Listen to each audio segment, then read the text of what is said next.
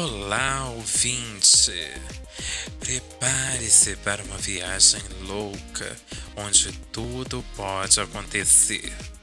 Talvez em algum momento você tenha vontade de me bater ou de me abraçar e tomar uma geladinha no bar da esquina. Mas independente do futuro, acalme o coração. Encontre um lugar confortável para o seu bombonzinho que está começando. Pode isso, Lua? Meu nome é Lua e hoje sou eu quem falo. Bom, gente, então, primeiramente, tudo bom com vocês? Sei que algumas pessoas talvez tenham estranhado essa introdução e ficado, ai meu Deus, por que ele fez essa voz, tá assim e tudo mais. Mas, primeiramente, eu quero dizer que esse podcast é meu. Eu escolhi esse formato. E se você quiser, né, ouvir até o fim, vai ter que lidar com muita mudança de personalidade, de voz, de ideia, talvez. E é para acompanhar mesmo o sentido da lua, né, gente? Várias fases, vários momentos. E por falar em lua, eu sei que muita gente que me conhece, que estiver ouvindo, vai ficar se perguntando: da onde ele tirou lua? Por que lua? Essa gay bateu com a cabeça, o que é que tá passando na cabeça dela? E como sempre, eu tenho uma boa história, né, gente, para poder explicar o porquê que eu estou me denominando como lua. E não, não tem a ver com identidade de gênero, tá? Com todo respeito, óbvio. É, mas é uma história mais simples e ao mesmo tempo um pouco longa. Enfim, vou tentar resumir aqui para vocês. Bom, para quem não me conhece, não sabe das minhas origens, eu sou do vim e cresci numa cidade no interior de Minas que se chama Buenópolis. A tradução literal seria algo mais ou menos como uma cidade boa. Mas para mim é porque que eu fui crescer lá. Mas enfim, né? Destino, coisas do universo, né? De Deus, das divindades aí. Então, quem sou eu para poder reclamar? Mas fato é que também para quem não sabe, meu nome é Luiz e desde criança eu sempre tive o apelido de Lu. E meu sobrenome é Abassi. E e lá, quando eu comecei a desenvolver conteúdo, mais recentemente, na verdade, eu comecei a pensar assim: gente, por que não juntar o meu apelido com meu sobrenome, que é super diferente, né? Que é só a minha família, até onde eu sei, aqui no Brasil, que tem esse sobrenome. É por que não juntar os dois e fazer Lua Bassi? Beleza. Assim ficou. Só que alguns amigos virtuais não pegaram, tá? Essa diferença aí do Lu e o Abassi começaram a fazer uma suruba louca com meu nome e aí lançaram Lua. Lua pra lá, Lua pra cá. E aí eu falei assim, tá aí. Talvez seja isso. E eu acho que a lua tem muito a ver comigo. Porque assim, um dia você acorda, né, à noite e tal, não sei o que, você olha para o céu, a lua tá lá, cheia, resplandecente, super iluminada, belíssima, emanando toda aquela luz, aquela energia. Mas aí passa, sei lá, três, quatro, cinco dias, a lua já vira uma coisa xoxa, manca, anêmica, mas que ainda mantém o seu mistério. Não sei se vocês apreciam a lua na mesma proporção que eu. Mas eu acho a lua tão enigmática, tão cheia de mistério mesmo. Não tem uma outra palavra para poder definir. E por que não? Por que não atribuir a lua a mim? E aí vocês vão ficar assim, ai meu Deus, que bicha convencida, né, viado? E aí que vem o primeiro questionamento desse episódio que talvez seja o nosso tema também. Por que, que a gente tem tanta dificuldade de reconhecer a nossa grandeza? E aqui não é com falta de modéstia, não, tá? é de reconhecer quem nós somos mesmo. Por que, que a gente tem tanta dificuldade de aceitar que a gente pode ser bom, que a gente pode ser aceito, que a nossa existência é importante para os outros? Entende? A verdade é que a gente está tão acostumado, né, a não sentir amor próprio, como se isso fosse até mesmo um pecado, porque a gente é levado a pensar assim, né? A gente o tempo todo é, é incentivado a, a ser altruísta, solidário, e aqui eu não estou diminuindo isso, muito pelo contrário, eu acredito que todos nós temos sim que ser altruístas com os outros, ajudar naquilo que for possível. Mas, e é até bom estar falando disso aqui agora, até que ponto a gente se prioriza, sabe? Porque a gente é, é constantemente bombardeado com isso de que a bondade, né, que a gente vai receber bondade em troca quando a gente faz o bem ao próximo. Mas às vezes a gente se, se deixa tão de lado, né, gente? A gente esquece de nós mesmos. E aí a coisa vai entrando num lugar, num caminho sem controle, sem direção. E eu não acho que seja uma tarefa fácil também começar a se priorizar, porque a gente fica no modo, no modus operandi, né, que o direito me agraciou aí com essa expressão, mas é óbvio que também tem outras aplicações. Mas, ou seja, com esse hábito de nos deixar de lado. Eu acho muito bom quem aprende a se valorizar, que entende a sua própria importância. Porque como que você vai ajudar o outro se você não se ajuda primeiro? Não tem nada de errado nisso. É óbvio que você não tem que se tornar uma pessoa narcisista, que só pensa no próprio bem, né? que só pensa em se beneficiar o tempo inteiro. Mas você também não pode ser tão benevolente ao ponto de é, começar a fazer o mal para si porque você quer fazer o bem ao próximo. Nem Deus espera isso de você. Acredite em mim, tá? Deus quer que a gente seja bom e não bobo. E é tão engraçado que parece que um assunto vai se encaixando no outro. E eu até queria reservar um episódio especial para falar só de amizade, de relações, mas eu vou ter que incluir um pouco aqui. Gente, é tão importante a gente se valorizar que às vezes a gente não percebe nas próprias relações como a gente permite que as pessoas nos dominem. E é, quando você é, se empodera de si, e eu sei que algumas pessoas vão rir dessa expressão, é, mas aqui não é nenhum papo de coach, nem nada assim, não. Mas quando você reconhece que o que, que você realmente quer para si, o que você espera dos outros, ou melhor, o que não esperar do outro, você começa a ter uma outra dimensão da sua própria realidade e a esperar menos, a compreender mais. E aqui eu quero dar um exemplo pessoal. É, eu sempre fui uma pessoa com muita dificuldade de exercitar é, essa autovalorização, o autocuidado.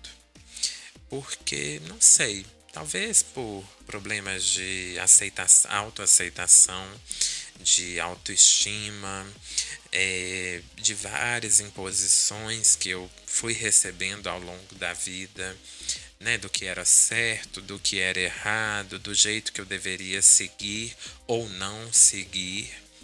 Enfim, eu sempre quis agradar todo mundo na expectativa de que as pessoas me aceitassem pelo que eu era.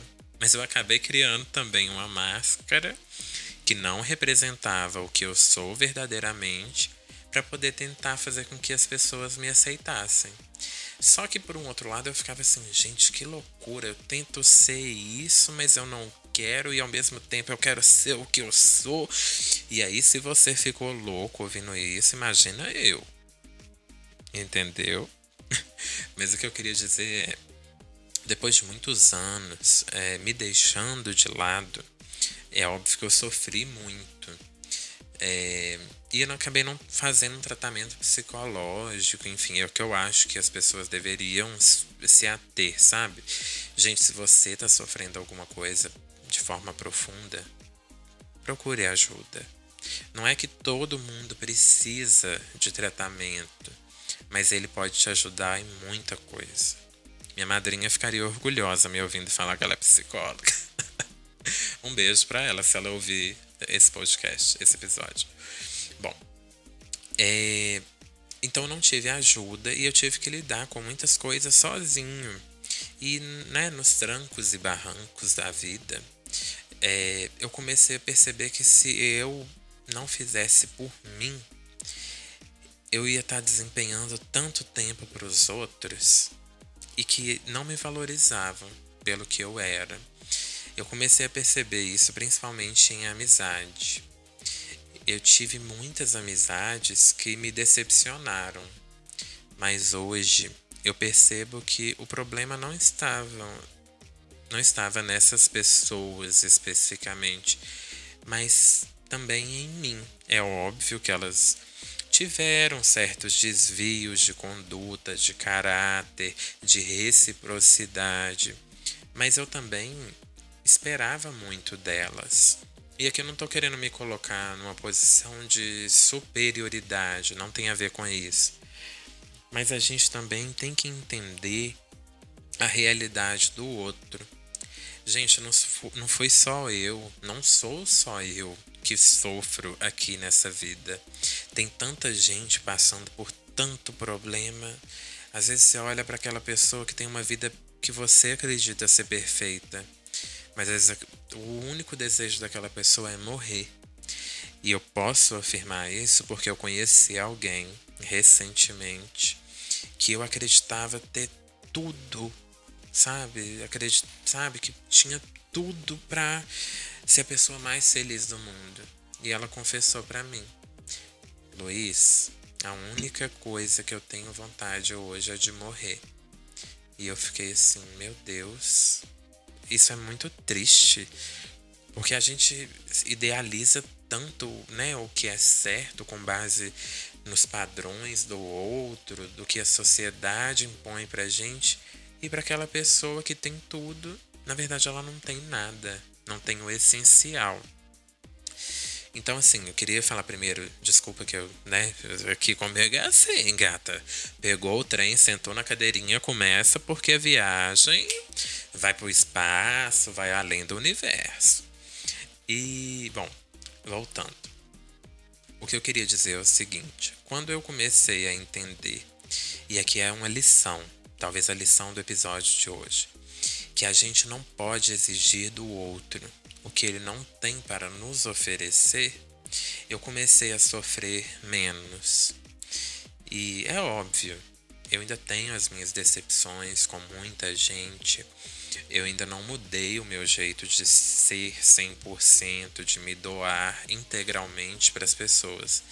Mas eu acho que eu fiz uma evolução muito grande de começar a me priorizar. De o não ainda é uma palavra difícil, tá? Mas eu tô quase lá. Eu ouvi é, a Lorelai Fox, não sei se vocês a conhecem, falando sobre isso, que o não, quando você aprende a dizer o não, é tão libertador. E eu acho que falta isso nas nossas vidas, sabe? Aprender a dizer o não. Não tenha medo de dizer o não. Eu ainda tenho medo, confesso, de magoar o outro, mas Gente, é, é essa reflexão. Até quando, até quanto, na verdade, vale deixar você de lado pelo outro? Gente, como é triste chegar lá na frente e ver que você fez tudo por uma pessoa que não valorizou 10% do que você fez. E eu sei que muita gente que vai me ouvir vai concordar com isso. Se você tiver chegado até aqui, né? Então, é, o que eu queria dizer é: vamos também não querer exigir nada de alguém que não tem algo para te oferecer. Porque a realidade do outro a gente não controla. E a individualidade, principalmente, é algo que, gente, coração do outro é terra de ninguém. Você pode estar com a melhor das intenções, mas a pessoa pode achar que você está, sei lá, querendo destruí-la. Então, assim, é, vamos começar esse processo de também não exigir mais, sabe? Ah, olha ali, você tem aquela pessoa que você faz de tudo por ela, mas ela não é recíproca. Será que vale a pena manter essa amizade? Aí você começa a colocar numa balança os pontos positivos, os pontos negativos. Ah, os pontos positivos são relativamente maiores que os negativos, mas eu ainda me sinto mal. Aí que tá.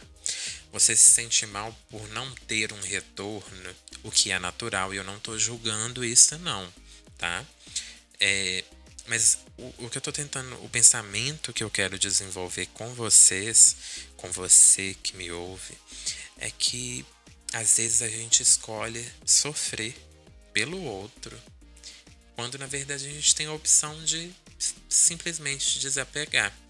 Eu sei que sentimento é algo profundo, difícil, que leva tempo para ser construído e que não é você acordar do dia para noite e dizer fulano não está mais na minha vida. Não, não é assim. Mas você também não precisa excluir fulano da sua vida. Você pode simplesmente entender que aquela pessoa ela, né, cresceu, foi criada de uma forma totalmente diferente de você e que ela realmente não está pronta para atender às suas expectativas. Então, se você gosta de tê-la ao seu lado, tenha, mas não exija dela. Faça de bom coração, sabendo que existe uma lei universal e seja você, né, evangélico, católico, espírita, qual, for, qual for a sua religião, existe uma máxima da lei do retorno, ou seja, a bondade que você faz retorna para você de alguma forma. Não necessariamente naquele mesmo fato, com aquela mesma pessoa, mas às vezes a gente é surpreendido pela vida por algo bom que nos acontece. Então faça de bom coração. E reconheça também a sua excelência enquanto pessoa, a sua bondade, o seu valor. Porque se você não começar a reconhecer isso, gente, é triste. Ninguém, sabe? Realmente, se você ficar esperando das pessoas, sabe? Receber aquele bom dia caloroso do seu, de todos os seus amigos, as pessoas não param para fazer isso. E eu acho que também é uma atividade que a gente podia começar. Eu tenho tentado ultimamente falar para as pessoas o quanto elas são importantes para mim.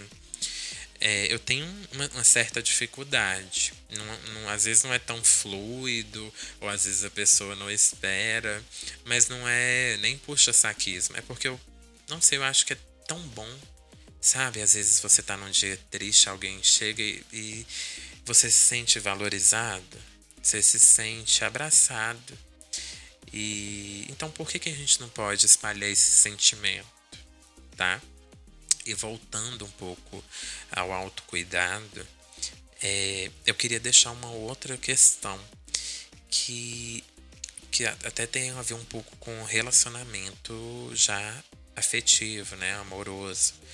Eu é, teve um momento da minha vida que eu ficava me cobrando muito. Ah, eu tenho que namorar, eu tenho que namorar.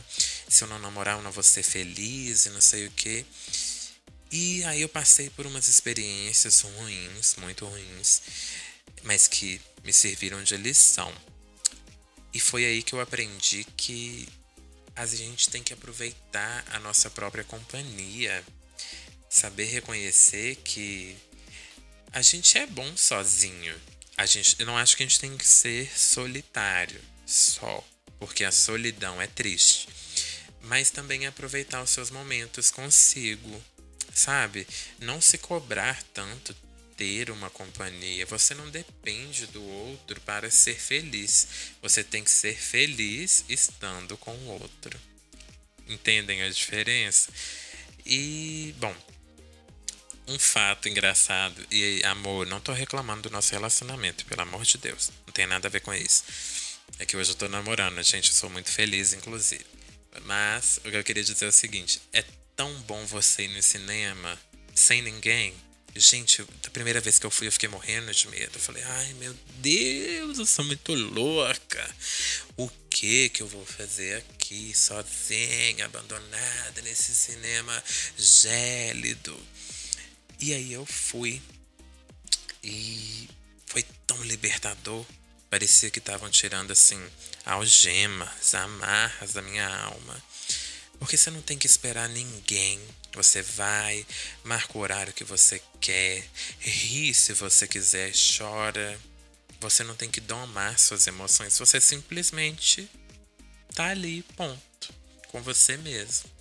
E é tão bom eu começava a falar até sozinho no cinema. O povo devia olhar e falar assim: isso aí é esquizofrênico. e com certeza, gente, assim, tô brincando. Nada contra as pessoas que têm esquizofrenia, mas, né, barbariza. Enfim, é, eu não quero me delongar muito para que o assunto também não fique né, chato e repetitivo. Mas eu queria que contribuir para vocês. Talvez tenha ficado um pouco redundante, não sei. Depois vocês me deem um feedback para me falar o que vocês acharam desse primeiro episódio. Mas eu queria é, é, que vocês sentissem essa liberdade, essa libertação de que você não precisa ser bom o tempo inteiro para o outro, né? É óbvio. Às vezes você também tem que se priorizar e tá tudo bem. Não é um não é um erro, não, você não está cometendo nenhum crime, você está simplesmente vivendo, aproveitando a sua própria existência e comungando consigo, né? O quão bom é ser você. Então se aproprie disso, se aproprie da sua essência, do seu existir, do seu ser. Porque, gente, quem é por nós nessa vida somos nós mesmos. E não se esqueçam disso, tá? Vamos começar a ter esse autocuidado, acordar todo dia de manhã, olhar no espelho e por mais que você não acredite que você seja, ai, a pessoa, né, mais incrível do mundo, comece a falar para você mesmo. Eu começo, tem hora que eu dou a louca, vou lá no espelho, olha para mim e falo assim: "Vai, isso é muito foda". Não é todo dia, né, gente? Que tem dia que a gente acorda só o chorume do lixo. Mas é uma atividade, é uma tarefa e eu acho que a gente tem que tentar. Né? Ser uma é, é, versão melhor de nós mesmos é um outro lema que eu tenho. Tentar acordar todo dia e ser uma nova, melhor versão. Né? Mas é isso. Espero que vocês tenham gostado. Um beijo grande no coração de vocês. E até o próximo episódio. Beijo da lua, gente.